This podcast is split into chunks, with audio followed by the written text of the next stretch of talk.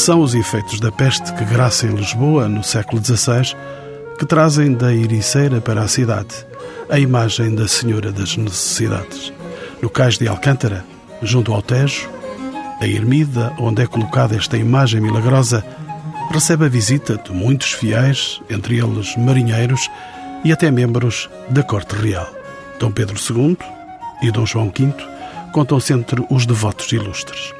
Assim fazem erguer, em cumprimento de um voto, um convento para o ensino da teologia das humanidades e das ciências.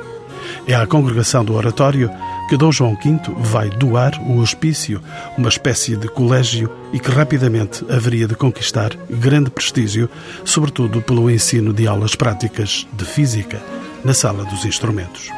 Tendo escapado ileso ao terremoto de 1755, o convento foi dotado de uma biblioteca com mais de 30 mil volumes, tendo sido também lugar das primeiras cortes constituintes em 1821.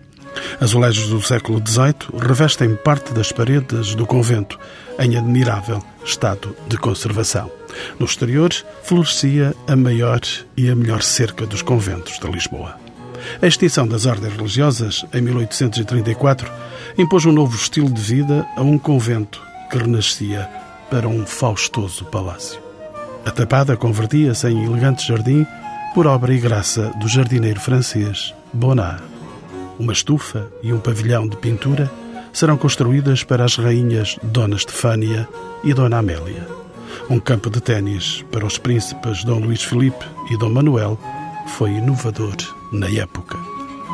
Antes da família real, passaram por este palácio visitantes notáveis, como o futuro rei Jorge IV da Inglaterra e o Duque de Wellington, comandante do exército anglo-português em luta contra as tropas de Bonaparte. Dona Maria II, Dom Fernando, Dom Pedro V, Dom Carlos I e Dom Manuel II foram os últimos monarcas a residir neste palácio. Em 5 de outubro de 1910, o edifício foi bombardeado pelo cruzador Adamastor, sem vítimas, mas com estragos nas paredes da Sala Renascença. O Palácio das Necessidades foi definitivamente ocupado pelo Ministério dos Negócios Estrangeiros em 1950, após obras de adaptação sob orientação de Raul Lino. Necessidades é hoje sinónimo consensual de política externa em Portugal. Para um confronto com a história brilhante deste conjunto régio, são nossos convidados. José Monterroso Teixeira, historiador da arte, assessor do IGESPAR e professor na Universidade Autónoma de Lisboa, João Albuquerque Carreiras, arquiteto paisagista da Universidade Técnica de Lisboa, com investigação na Tapada das Necessidades, em Lisboa, e Leonor Ferrão, arquiteta e historiadora da arte, docente na Faculdade de Arquitetura da Universidade Técnica de Lisboa e membro do Centro de Investigação em Arquitetura, Urbanismo e Design, a quem pergunto porque é que se construiu neste local, na Lisboa Ocidental, esta tão discreta como esplendorosa obra régia.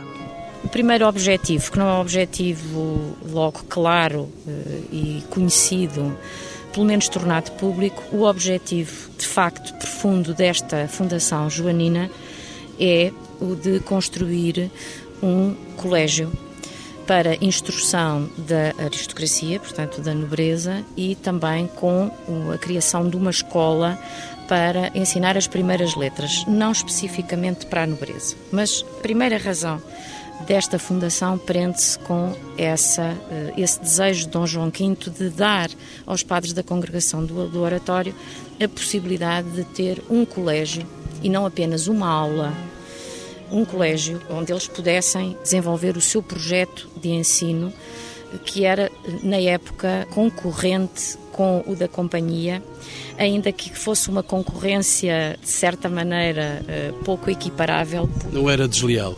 Não, não era desleal por variedíssimas razões. Uma delas porque a companhia tinha um espaço e uma projeção nessa tarefa de ensinar a juventude, tinha muitos colégios espalhados pelo Império todo, inclusive pela parte continental de Portugal, e, portanto, de certa maneira, isto era uma gota d'água num oceano muito grande. O problema é que, de facto, a novidade desse projeto pedagógico foi tal que isso irritou de tal maneira uh, a companhia que começaram desde logo as lutas, as guerras, os panfletos anónimos para torpedear este uh, projeto pedagógico. Portanto, o rei tem, contando a história um bocadinho, o rei tem um acidente cardiovascular em maio de 1742 e teria uma devoção particular pela imagem de Nossa Senhora das Necessidades, que existia aqui neste sítio numa ermida do século XVII, de princípios do século XVII. Essa devoção já era uma devoção continuada de toda a Casa de Bragança, portanto, ele desde pequeno que vinha com a mãe e com os irmãos aqui uh, rezar à Nossa Senhora das Necessidades e, portanto, conta-se que ele terá pedido que a imagem fosse para o pé dele e que ele terá tido algum alívio, algumas melhoras. E então esse é o alibi para o rei fundar este palácio, este núcleo, este pequeno núcleo urbano, constituído por uma igreja, portanto, refundando a ermida de Nossa Senhora das Necessidades, com um palácio real anexo. Eu eh, coloco entre parênteses que o rei nunca pensou viver, viver para aqui, não é? Portanto, a ideia dele era poder passar aqui algumas temporadas, porque o sítio era bonito, a vista era lindíssima e era um ar mais lavado do que uh, na zona central da cidade. E o tal grande colégio de uma congregação, que era a congregação do Oratório de São Filipe Neri, e que uh, tinha um grande convento fundado no século XVII na Baixa de Lisboa, portanto, na, onde é atualmente uh, os armazéns do Chiado, e, portanto, a ideia era, de facto, calcionar um projeto de ensino novo. Era isso que eu lhe perguntava, como é que se integra esta obra na iniciativa mecenática de Dom João V? Eu diria que ela é a pedra de fecho, juntamente com outra obra que o rei eh, encomendou exatamente no mesmo ano. Há uma, um desfazamento de meses entre esta encomenda e uma outra encomenda importantíssima que também constitui pedra de fecho do mecenato joanino, mecenato artístico joanino. Eu aqui diria até cultural, porque é muito mais do que artístico, enquanto que essa última obra é especificamente artística. E essa última obra é a Capela de São João Batista justamente para fazer o contraponto entre oratorianos e entre jesuítas. Portanto, ele termina o seu reinado com esta grande encomenda que oferece aos oratorianos e com uma grande encomenda eh, do ponto de vista financeiro e do ponto de vista da relevância artística, mas de pequena escala e que oferece para a Igreja de São Roque da Companhia de Jesus. O programa proposto por Dom João V, tanto quanto se sabe para este local, é então um programa global que é que integrou este programa, Sr. Arquiteto? Este programa é constituído, portanto, pela Igreja, não é? Que, enfim, é a fundamentação primeira para este programa, ou a causa primeira, agradecer a Nossa Senhora das Necessidades ter salvado o rei naquele dia. Uh, no dia 10 de maio, que é quando ele tem o primeiro grande acidente cardiovascular, depois seguir-se-ão muitos outros, juntar a essa igreja um palácio real e juntar a estes dois programas, porque são dois programas arquitetónicos diferentes, um colégio. Portanto, a parte do convento, a parte da residência dos padres e dos alunos, é uma parte do programa. Mas o, o que é importante aqui, de facto, é o colégio e as quatro classes, as quatro aulas que foram abertas. Uma delas, importantíssima, porque é a primeira aula de física experimental que vai haver em Portugal. Por outro lado, Dr. José Monterroso Teixeira, pode falar-se de um programa barroco onde a ideia do poder terreno e celeste coexistiam, tal como nos céus de Mafra, porventura? Alguns historiadores eh, e alguns eh, publicistas, por vezes, fazem uma assimilação entre as necessidades e Mafra. Porém, eh, provavelmente por ser uma obra de iniciativa régia, com uma importância e uma opulência também, digamos, em certa medida paralela, ela poderá ser tentador. Não me parece, não me parece que eles sejam uh, equivalentes, homologáveis, porque são uh, projetos, para já no tempo, quer dizer, de facto, Mafra tem a primeira pedra de, de lançamento da, da, obra em 1717 e, uh, de facto, é o arranque de uma política mecenática, de uma afirmação de poder régio por parte de, de, de Dom João V, num contexto de afirmação internacional e cosmopolita. Ele dizia que uh, o meu pai não deveu nem temeu. O meu um, avô, portanto, o Dom João IV, também não deveu nem temeu. E eu não devo nem temo. Quer dizer, portanto, digamos que, uh, do ponto de vista do concerto uh, internacional, onde, no fundo, o palco decisivo do poder político na Europa, o Dom João V queria ser, de facto, um protagonista e queria ser um parceiro equiparável. Mas estamos diante de um programa barroco. É assim, estamos dentro de um uh, programa barroco, uh, sem dúvida, portanto, se, se quisermos, uh, eu diria melhor tardo-barroco, como mais ultimamente, no fundo, quer dizer, a moderna crítica e historiografia tenta, de facto, a, a fixar. Aliás, quer dizer, a própria Mafra e Ludovici, o que vem ele trazer a Lisboa, é um programa tardo-barroco, no fundo, o barroco demorou muito tempo a, a, a ser assimilado e a ser introduzido em, em Portugal e, portanto, digamos que seria mais apropriado ser, de facto, eh, considerado um programa eh, tardo-barroco. Arquiteto João Albuquerque Carreiras, como é que esse programa de que falava agora o Dr. José Monterroso Teixeira, como é que esse programa se adaptou a estes lugares?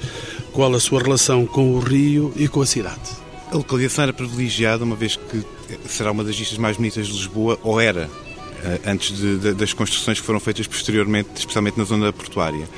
Tinha um problema de implantação a nível de clive, que, que se mantém hoje em dia, quer dizer, não é um jardim confortável para caminhar, mas eu penso que foi privilegiada a localização em relação à vista e também por serem terras que estavam uh, com uso agrícola e seriam mais fáceis de serem adquiridas pelo rei para poder uh, implantar uma cerca conventual e os jardins de uso mais de lazer junto ao palácio, quer o Jardim de Buxo, quer a Horta dos Frades.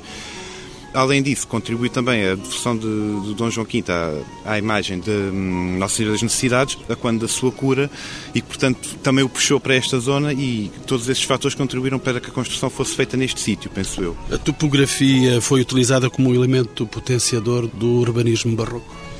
Neste caso é, é, é, complicado, porque normalmente o, urbanismo barroco tinha, os jardins barrocos essencialmente tinham os grandes, os grandes eixos marcados e com grandes pontos de vista pelos eixos. Aqui os eixos eram um bocadinho uh, em declive, ou seja, de cima para baixo, com um declive muito, uma pendente muito acentuada. O que, não, o que faz não é bem um caso mais típico do barroco, onde normalmente eram usados ou zonas mais planas com grandes eixos, ou então com, com terraços sucessivos, que aqui só foram utilizados mesmo junto ao palácio, no, no Jardim de Buxo e na Horta dos Frades, e, e, apenas mais tarde, numa pequena zona aqui do Palácio, que foi criado um muro de suporte, porque tudo, em o resto a topografia foi mantida mais ou menos a original, o que também dá algum interesse particular a este jardim por não, não ser tão modificado como eram normalmente os jardins barrocos. Como se organizaram as diversas áreas funcionais, eh, arquiteta Leonor, concretamente o convento, o palácio, a igreja, a cerca? Houve algum elemento que fosse decisivo para a orientação deste vasto programa? Ah, o elemento central é de facto o palácio. Isto é paradoxal, não é? Porque eh, analisando a geometria, a composição arquitetónica, o eixo de simetria está centrado no palácio, ainda que a igreja pareça criar uma, um desequilíbrio, digamos assim, isto com muitas aspas. Mas há aqui vários eixos em presença e claramente o eixo do palácio, mas isto é meramente simbólico do eixo estar uh, assente no palácio não é de facto, não é o palácio o mais importante deste programa. O mais importante deste programa é o colégio, isto é, o convento, que na época se chamava hospício. Hospício quer dizer no século XVIII colégio. Doutor José Monterroso, vamos então a essa questão polémica. A autoria deste conjunto ou palácio continua a levantar algumas dúvidas após eh, os diversos estudos realizados. A quem então se pode atribuir esta obra? Quem devia falar com mais eh, propriedade e fazer a introdução. Eu vou já escutar a opinião da, da arquiteta Leonor. arquiteta Leonor. Mas, quer dizer, adiantando eh, relativamente e depois de passando pelas tais figuras do Caetano Tomás de Souza, do Custódio Vieira, do próprio Eugênio dos Santos, do Manuel da Costa Negreiros, no meu entender, eu penso que a atribuição ou o papel eh, que eh, o Nicolau eh, de Servandoni teve no edifício, a meu ver, é uma hipótese altamente fecunda para, no fundo, a compreensão, a leitura e a interpretação quer dizer, do edifício. Portanto, é insufismável que, de facto, esta grande figura, portanto, da arquitetura, e melhor, digamos com mais ênfase, ele era fundamentalmente um cenógrafo, ele tinha uh, trabalhado, portanto, em Itália e tinha, um, embora se diga que ele tivesse. Um, nascido em Florença. Há outras pessoas pensam que ele tivesse nascido, quer dizer, em França. Ele era filho de um cocheiro, portanto, que fazia a diligência entre uh, Turim e Leão e, portanto, é filho de uh, um francês e de uma italiana. Portanto, dá-lhe também assim, esta dimensão de uh, bicultural, se quiser, e que é marcada, num certo sentido, quer dizer, na sua, na, na sua obra. Portanto, mas o que é facto é que ele vem a Lisboa e há um conflito diplomático terrível na circunstância em que ele vem com uma ordem de Cristo que foi atribuída pelo Papa e esta ordem era, de facto, do monopólio, se quisermos, da coroa portuguesa. Isto, a mesa da consciência em ordens põe em causa, de facto, a legitimidade dessa atribuição e um, há um protesto do, do cônsul em, Lisboa, etc. E, portanto, eh, gerou um desconforto enorme e ele acaba por sair de Lisboa. Mas a, a mim o que me parece é que o edifício num tempo em que alguns historiadores consideram que é um período de ecletismo na arquitetura e este edifício reflete bem isso. Portanto, por um lado, digamos, é um complexo barroco, quer dizer, ele tira de facto partido, quer dizer, dessa tal topografia que potenciou, no fundo, toda a marca cenográfica do próprio edifício, mas, por outro lado, a marca cenográfica me parece ineludível, quer dizer, uh, definitivamente, neste edifício. Doutor José Monterroso Teixeira, seria uma infinidade de argumentos para chegarmos à conclusão e peço à arquiteta Leonor Ferrão que me diga quem é, afinal, o autor desta construção. Nós temos aqui vários aspectos a considerar e um dos aspectos na ausência, quando os documentos são bastante omissos ou pouco conclusivos, nós temos na documentação uma atribuição clara, a Custódio Vieira temos arquitetos que vêm substituir o Custódio Vieira no projeto, numa data em que o Custódio Vieira está doente, porque ele adoece em março de 44. Mas eu não iria pelos documentos, iria por outros argumentos. E há vários que me levam a refutar a hipótese aliciantíssima do Servandoni, que eu de facto também acharia fascinante essa possibilidade, mas não me parece de todo que possa ter sido o Servandoni por várias razões. Desde logo, por razões de estilo porque a expressão arquitetónica do Servandoni é bastante diferente da expressão arquitetónica que nós encontramos aqui. Também porque ele esteve em Lisboa numa data em que a obra estava num estado muito avançado e nós temos testemunhos do auto de posse em que o auto de posse eh, é um documento em que o propósito, portanto, o que viria, o padre que ficaria responsável por este convento, entrava e fechava salas. Isto está tudo escrito. Isto dá-se em 45, que é a data em que o Servandoni chega a Lisboa. Portanto, a obra estava avançadíssima e não me parece razoável, eh, enfim, com aquilo que eu conheço de prática de projeto, ainda que possa soar um bocadinho a anacronismo, que é transpor a prática atual para o século XVIII, não é nesse sentido. Mesmo aquilo que nós sabemos do que é que é o fazer da arquitetura e o pensar da arquitetura no século XVIII, os tempos de projeto eram muito curtos porque as obras demoravam muito tempo e o rei tinha muita pressa. Portanto, nós temos uma adjudicação da parte de construção, portanto de pedreiro e de carpinteiro, de 43 e é impensável adjudicar uma obra a empreiteiros sem ter um projeto aprovado. E o Servandoni não estava em Lisboa nessa altura. O que poderia ter-se dado era ter-se refeito o projeto, o que implicaria nova arrematação, nova negociação de preços e não temos qualquer vestígio disso. Mas temos a indicação que a obra foi mandada medir em 1750 e não há qualquer traço de várias alterações, de coisas que se tenham que ter desmanchado para reconstruir. Portanto, a própria documentação, analisada de uma maneira indireta, permite eh, refutar a possibilidade do Servandoni. Porém, porém, nós podemos considerar a possibilidade de o Servandoni ter desenhado um trecho, por exemplo, a questão da, da igreja é uma questão que poderíamos discutir, porque claramente há ali uma fase construtiva nova nos anos 50, eu também levanto esse, esse problema, e temos a questão do, do chafariz que poderia, eh, numa dada altura, ainda me ocorreu a possibilidade de ter sido desenhado pelo Carlos Mardel. O Carlos Mardel tentou desesperadamente meter-se nesta obra assim que o Custódio Vieira saiu de cena ainda para mais com uma legitimidade, porque ele foi nomeado arquiteto régio em 1747 e o obelisco é de 1747, mas ele nunca conseguiu meter-se aqui porque estavam cá outros e, portanto, eh, eh, toda a documentação que a tutela estava a produzir, quem era o responsável máximo como representante do rei que estava à frente desta obra, que era um secretário de Estado, eh, refuta essa entrada do Mardel e, portanto, aí poderíamos ter o Servandoni a desenhar o obelisco, poderia ser a fonte obelisco uma possibilidade. Arquiteto João Albuquerque Carreiras, foi também desenhada aqui uma cerca conventual onde estamos, afinal, neste momento. Como é que se pode caracterizar a composição inicial da cerca? Não seria então semelhante àquela em que estamos agora colocados? Bem, antes de mais, aí não há dúvida de quem a construiu, porque há documentação segura que diz que foi, foi Custódio de Saifaria que construiu a cerca. Aí não há problema. Uh, não, hoje em dia a cerca é, um, é muito complicada de perceber para quem não tenha lido algo, porque um, o emaranhado de estilos que hoje em dia existem na cerca é enorme. Há traços da traça barroca e há traços que iremos falar provavelmente mais à frente da época de Dom Fernando mas há traços marcantes ainda que estão da época de Dom João V. Nessa altura a cerca era formada mais eh, para quem não conhece, a partir do palácio, junto ao palácio e ao convento, havia uma horta dos frades e um jardim de bucho, ao pé dos quais há descrições que falam de, um, de zonas de pomares, na zona baixa da cerca. Depois há uma zona à, à, maneira barroca, com, em que há um primeiro desenho com um tridente e depois um segundo desenho com uma estrela, mas pronto, com grandes eixos marcados até um ponto central, que é um lago circular que ainda existe, que tem a seu redor um muro de suporte que também é ainda existente. E Esse é um programa barroco de jardins?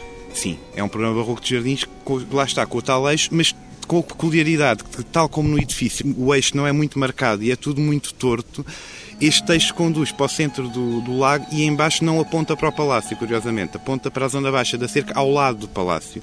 Eu penso que isto tem sido, terão sido vicissitudes do terreno, propriamente dito, em que nada disto aparece tão axial e tão direito como normalmente no barroco. Mas está cá, estão cá as marcas todas. E que espécies havia então aqui? Há alguma dificuldade em saber as espécies concretamente. Sabe-se que havia uma, zonas de pomares com árvores de fruto na zona mais baixa da cerca e nesses caminhos axiais que vinham do, do ponto central do lago.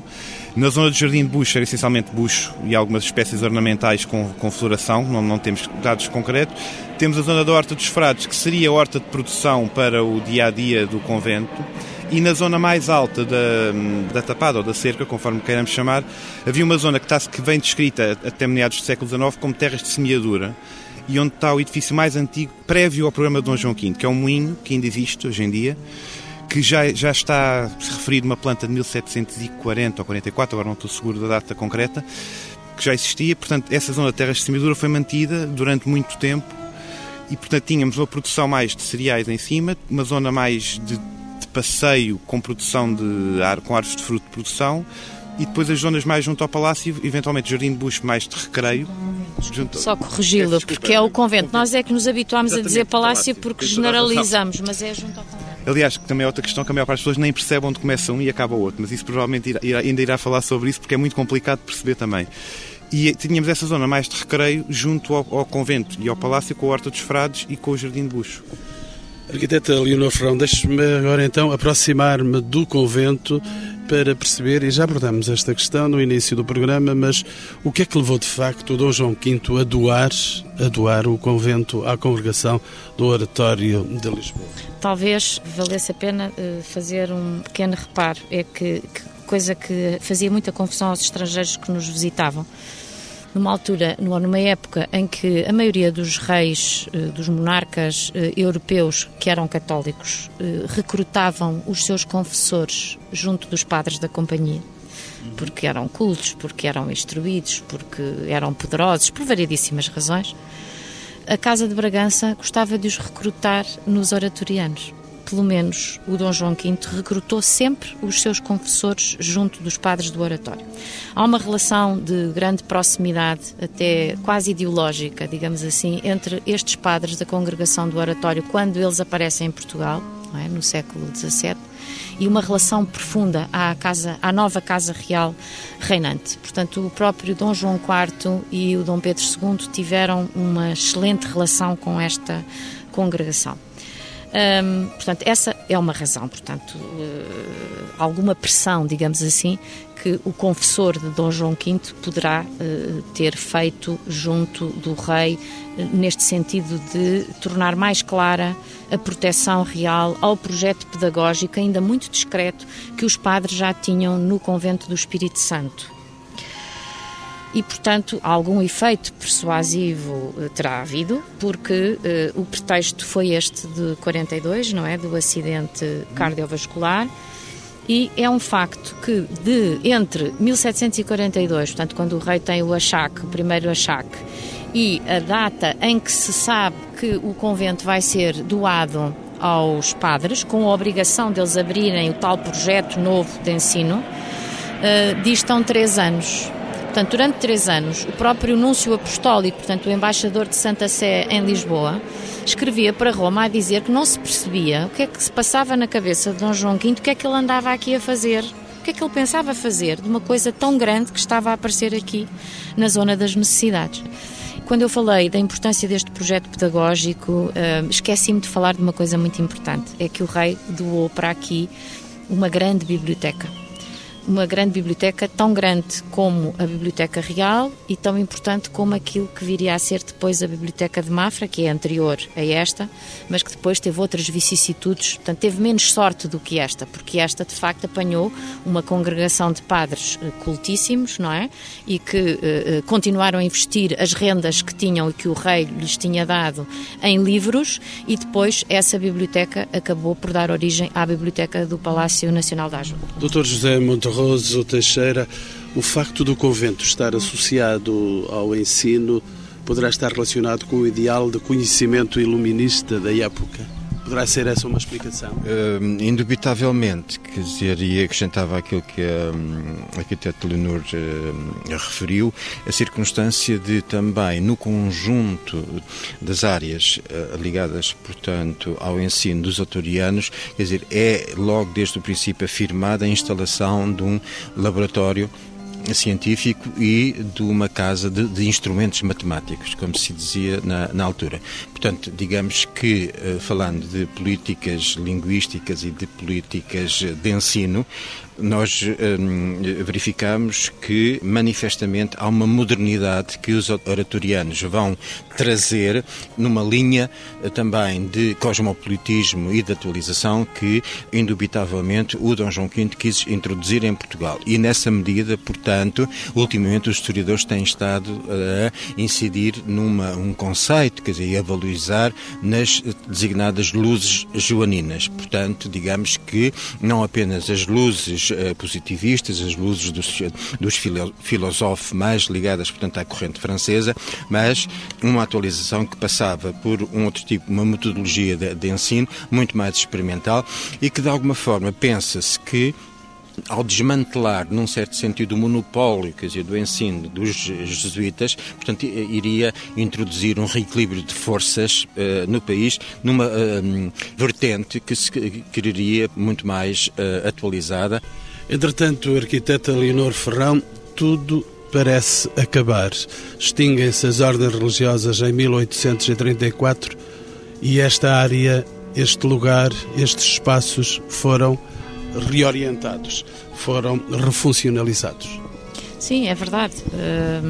assim, nós podemos olhar para isso de muitos pontos de vista, como uma catástrofe, como mais uma catástrofe, ah, porque, ah, enfim, ah, o espólio que havia aqui era riquíssimo. Depois, Dom Fernando, quando viveu no convento, enriqueceu imenso esse espólio.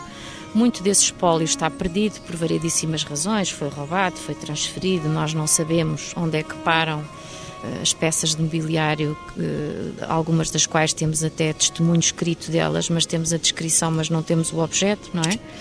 E, portanto, isso aconteceu por todo o país, essa, esse encerramento, e agarrar eh, nos espólios eh, na, dos edifícios e eh, encaixotá-los, enfiá-los noutros edifícios, eh, esvaziar os edifícios, dar-lhes outras dotações eh, funcionais, nomeadamente, e aquilo que foi mais comum foi transformá-los em instalações militares, com todas as consequências que isso implica. Por exemplo, no, no Palácio que foi construído em Vendas Novas, que foi uma construção efêmera, apesar dele ainda lá estar, eh, quando foi das festas do Caia, eh, os soldados fizeram durante décadas eh, tiro ao alvo para cima das pinturas e, portanto, elas estão lá de facto mas todas literalmente furadas. Portanto, há de facto uma nova dotação funcional. Depois, quando o Ministério se apropriou deste edifício, fecharam-se portas, abriram-se outras, reconstruíram-se escadas. Portanto, eh, há de facto ainda traços dessa fase inicial, mas é preciso andar bem à procura deles. Eh, a nível exterior, eles encontram-se com mais facilidade do que ao nível dos interiores. O Palácio das Necessidades torna-se então habitação da família real ao longo de quatro gerações, Dr. Monterrosa. É verdade. Eu só acrescentaria uma circunstância, eh, digamos, neste caso abonatória, que é a circunstância de. Um, fabulosa biblioteca, portanto, dos otarianos ter sido transferida para a Biblioteca da Ajuda que depois veio a ter um bibliotério célebre que foi o nosso Alexandre Herculano. Felizmente, quer dizer, de facto, depois da catástrofe de 1755, pelo menos uh, esse espólio notabilíssimo uh, continua, uh, de facto, a bom recato, portanto, na Biblioteca da, da Ajuda. Com estes novos inquilinos aqui neste palácio, vamos ter um palácio assimilado ao gosto romântico envolvente. É verdade, quer dizer, é interrogativo, quer dizer, é de facto surpreendente que uh, durante muito tempo o palácio tivesse de facto uh, abandonado, uh, literalmente, decorrente, portanto, da extinção das ordens religiosas, nomeadamente, mas a partir de 1834, curiosamente, digamos, o Palácio da Ajuda estava relativamente bem já apetrechado, via, portanto, um conjunto, embora continua por acabar, mas eh, de facto o que é eh, singular é que nem absolutistas, nem liberais, nem depois, quer dizer, a família real nunca teve uma simpatia e uma empatia significativa por aquele palácio. De facto, há como que um mal olhado relativamente à, à, à ajuda que fez com que Uh, Dom Pedro IV preferisse ficar, uh, de facto, nas, nas necessidades e uh, sua filha Dona Maria II. E, e, numa primeira fase há uma adaptação, digamos, minimalista, se quisermos, ainda de acordo, portanto, com pequenas intervenções cirúrgicas e mantendo aquilo que era o espírito, portanto, barroco, se quisermos, ou tarde ao barroco do, do palácio, com pequenas adaptações de, de, devido às novas funcionalidades que era necessário, portanto, introduzir na no, no Palácio. Nós sabemos que, inclusive, as primeiras cortes liberais foram uh, aqui assim realizadas em Portugal, distribuindo, portanto, nomeadamente a área da, da livraria, etc. O Sequeira faz um projeto interessantíssimo para a Assembleia Constituinte, etc. Mas, de facto, quer dizer, só se dá uma efetiva ruptura manifesta, portanto, com Dom Fernando II, portanto, Saxo-Coburgo-Gotha, com o casamento em 1836 com Dona Maria II. E é Dom Fernando que vai também introduzir alterações aqui na cerca. Mas Dom Fernando vai alterar, vai mantendo numa primeira fase uma, uma estrutura em estrela em redor do tal lago circular, vai começar a a pouco e pouco, a partir de, da, da, parte baixa da, da, tapada, a introduzir o paisagismo, ou seja, a acabar com os caminhos retos, a começar a criar caminhos curvos, uh, ondulantes, como eram feitos à maneira inglesa, introduzir muitas espécies exóticas. É, é fascinante a quantidade de faturas que podem ser encontradas em arquivos sobre plantas que vêm de todos os lados do mundo. Eh, vai introduzir um jardim zoológico com cangurus, que é uma coisa perfeitamente bizarra, que, que, mas, mas, que está comprovado com faturas. Quer dizer, por muito bizarro que possa parecer hoje em dia ter cangurus em Lisboa, pelo menos eles vieram. Se sobreviveram ou não, isso já não sabemos, mas que vieram, vieram. Introduziu uma estufa circular já no reinado de Dom Pedro V, porque apega-se muito à intervenção de Dom Fernando, porque ele vivia cá na mesma e Dom Pedro V também, o seu filho. Portanto, acabam por pegar muito uma na outra. É difícil saber quem é que mandou fazer o quê, não é? Mas há a intervenção que constrói uma, uma estufa circular com uma cúpula muito bonita e ao lado um edifício, também é dos edifícios mais curiosos da cerca, que é uma que sempre se chamou Casa de Fresco e nunca se soube documentalmente para que é que servia. É uma casa com duas janelas apenas, muito fresca, com um tanque na cobertura e que se falou que poderia ser frigorífico do Palácio, que se falou que poderia ser uh, N coisas, eu, eu, penso que a mais fidedigna seria para a aclimatação de plantas, em que na, na estufa circular seria para a aclimatação de plantas quentes, de, de, climas quentes, na casa de fresco seria para a aclimatação de plantas de climas frios. Arquiteta Leonor Ferrão, entretanto, o Palácio encerra em 1910 com a implantação da República, ainda foi bombardeado pelo Adamastor, que se levantou no Tejo, contra o lugar de habitação do rei. O palácio encerrou. Quando é que este espaço foi convertido em Ministério dos Negócios Estrangeiros? Porque se elegeu este espaço, de facto? Desde logo porque estava disponível, não é? E depois porque era de facto um edifício bonito, que se reconhecia como um edifício importante, que tinha uma parte do século XIX, portanto, toda essa intervenção de que o Dr. Monterroso Teixeira falou, facto estava uh, em muito bom estado de conservação, portanto a parte, essa parte do palácio uh, tinha um potencial extraordinário para uh, espaço de representação e de facto essa vocação em termos de protocolo do Estado ainda hoje se mantém, não é? Portanto, ainda hoje se lhe reconhece essa importância. E com as adaptações feitas por Raulino ao tempo? Sim, as, as adaptações do Raulino não ocorrem na parte do palácio, felizmente, eh, ocorrem sobretudo na parte do eh, atual ministério, portanto na parte que correspondia ao convento e desde logo ela decorre também de uma necessidade do próprio Ministério de colocar uma escadaria de aparato que não existia, porque a escadaria conventual era uma grande escadaria com um desenho muito à portuguesa, com um arranque invulgar, porque ela começa justamente ao lado da igreja eh, e estamos muito perto desse arranque, não é? Porque a portaria conventual ficava fruto deste eh, declive muito particular, não é? Fruto deste declive que este terreno oferece. De facto, percebeu-se que era importante que a portaria principal do convento fosse aqui junto à parte da, da, praça, onde estava o obelisco e onde estava a igreja e onde estava o portal principal do palácio, porque a portaria do lado de cima, que é a atual entrada principal do palácio, era a chamada portaria do carro, ou seja, a portaria funcional, a portaria por onde entrava e saía uh, uh, os animais que iam depois trabalhar para a quinta, não é? Porque não havia um acesso direto portanto o, o, gado era todo guardado naquilo que é atualmente o pátio de entrada no Ministério, em instalações anexas, e depois tinha que sair dessa instalação e subir as calçadas para ir para as chamadas terras de pão de que falou inicialmente.